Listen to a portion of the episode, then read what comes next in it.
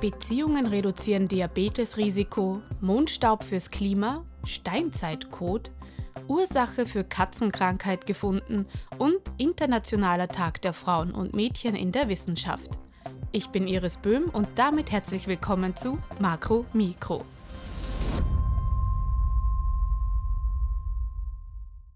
In einer Partnerschaft zu leben kann nicht nur soziale und finanzielle Vorteile haben, sondern auch die Gesundheit im Alter fördern. Mehrere Studien haben bereits bewiesen, dass langfristige Partnerschaften etwa das Denkvermögen erhalten und vor Herzerkrankungen schützen können. ForscherInnen von der Universität Luxemburg und der Universität Ottawa haben jetzt erforscht, wie eine Partnerschaft die Blutzuckerwerte beeinflusst. Für die Studie analysierten sie die Werte von über 3300 Männern und Frauen zwischen 50 und 89 Jahren. Alle Teilnehmer und Teilnehmerinnen hatten zum Start der Untersuchung keine nachweisbaren Anzeichen von Diabetes. Die Auswertung der Daten zeigt, verheiratete Personen und Paare, die zusammenleben, weisen niedrigere Blutzuckerwerte auf als alleinstehende oder geschiedene Menschen. Egal ist allerdings, wie harmonisch die Beziehung ist. Soziale Faktoren wie Isolation, Einsamkeit und fehlende soziale Kontakte fördern laut der Studie das Risiko einer Diabetes-Typ-2-Erkrankung. Mangelnde Bewegung, Rauchen und eine unausgewogene Ernährung begünstigen ebenfalls den Krankheitsverlauf.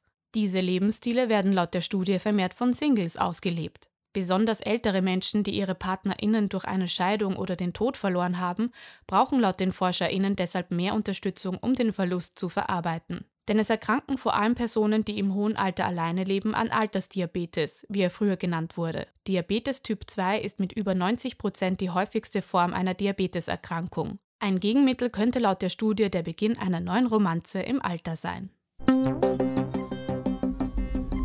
Während die einen den Klimawandel noch leugnen, grübeln andere intensiv darüber nach, wie wir die Erde vor der zunehmenden Erwärmung retten können. Ein ganz neuer Vorschlag lautet nun Mondstaub. US-Forschende hatten die Idee, Mondstaub ins Weltall zu befördern und so die Erde mit einem kosmischen Sonnenschirm auszustatten. Dass das rein theoretisch funktioniert, konnte man schon vor 460 Millionen Jahren sehen, denn da kam es in der Region zwischen Mars und Jupiter zu einem riesigen Zusammenstoß. Daraufhin wurde eine Staubwolke in Richtung Erde befördert und somit eine Eiszeit bei uns ausgelöst. Die große Frage ist jetzt, ob das auch auf eine kontrollierte Art und Weise möglich ist. Mondstaub habe zufälligerweise genau die richtige Größe und auch die richtigen Materialeigenschaften, um das Sonnenlicht wirkungsvoll zu streuen. Circa 10 Millionen Tonnen bräuchte es, um einen ausreichenden Effekt auf unser Klima zu erzielen. Wegen der Sonnenwinde würde der Staub allerdings nicht ewig im Weltraum am richtigen Ort bleiben. Realistisch sei maximal ein Jahr, dann müsste man den Sonnenschirm aus Mondstaub wieder erneuern. Aber wie würde man den Staub überhaupt ins All bringen? Ganz einfach in zwei Schritten. Zuerst bräuchte man eine Mondbasis, wo der Mondstaub gesammelt wird. Und dann eine Art Kanone auf zwei Schienen. So eine Railgun wird bereits von der US Navy genutzt und kann Objekte enorm beschleunigen.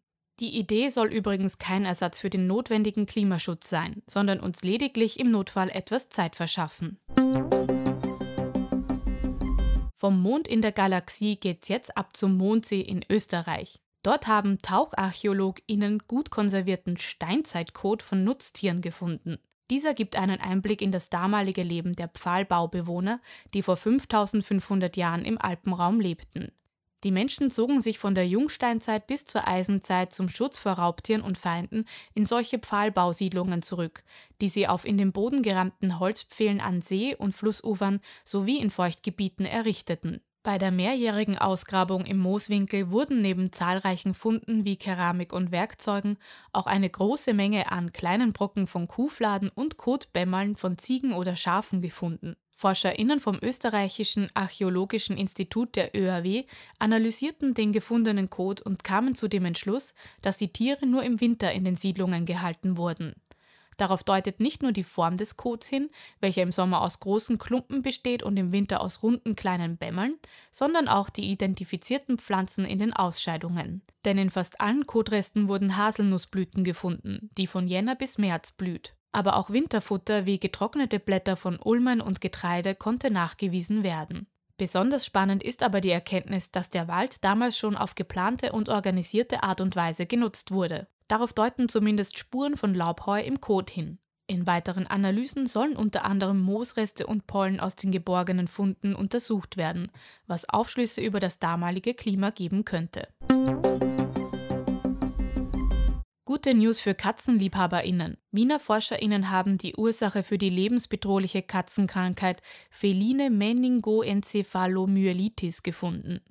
Die auch als Taumelkrankheit bezeichnete Erkrankung betrifft vor allem Freigängerkatzen, bei denen sie Gehirn- und Rückenmarksentzündungen verursacht.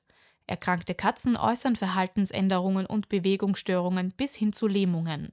ForscherInnen von der WIT Uni Wien konnten jetzt das Rustrela-Virus als Erreger der Katzenkrankheit identifizieren.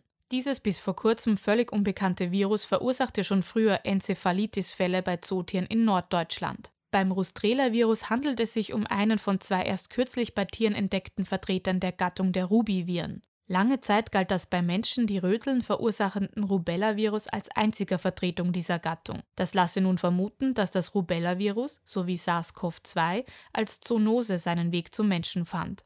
Rostrella-Viren dürften ihr natürliches Reservoir in Gelbhalsmäusen und Waldmäusen haben, wodurch sich Freigängerkatzen leicht infizieren können.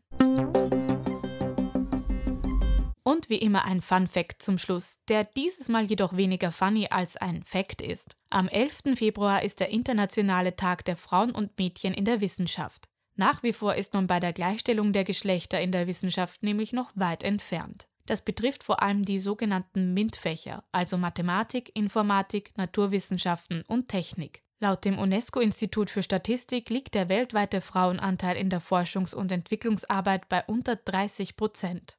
Ein wichtiges Instrument zur Bekämpfung dieser Geschlechterungleichheit in den Wissenschaften ist der Abbau der Hindernisse für Mädchen und Frauen im privaten Umfeld und auch im Unterricht und am Arbeitsplatz. Denn sexistische Vorurteile und traditionelle Geschlechterrollen erschweren Frauen den Weg in ihre wissenschaftliche Karriere oder sorgen sogar dafür, dass junge Mädchen erst gar nicht auf die Idee kommen, eine solche ernsthaft zu verfolgen. Deshalb braucht es ein Infragestellen von Stereotypen und vor allem mehr Vorbilder.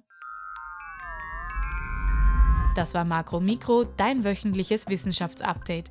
Ich bin Iris Böhm und setze meine Stimme sehr gerne für Gleichberechtigung ein. Bis zur nächsten Woche.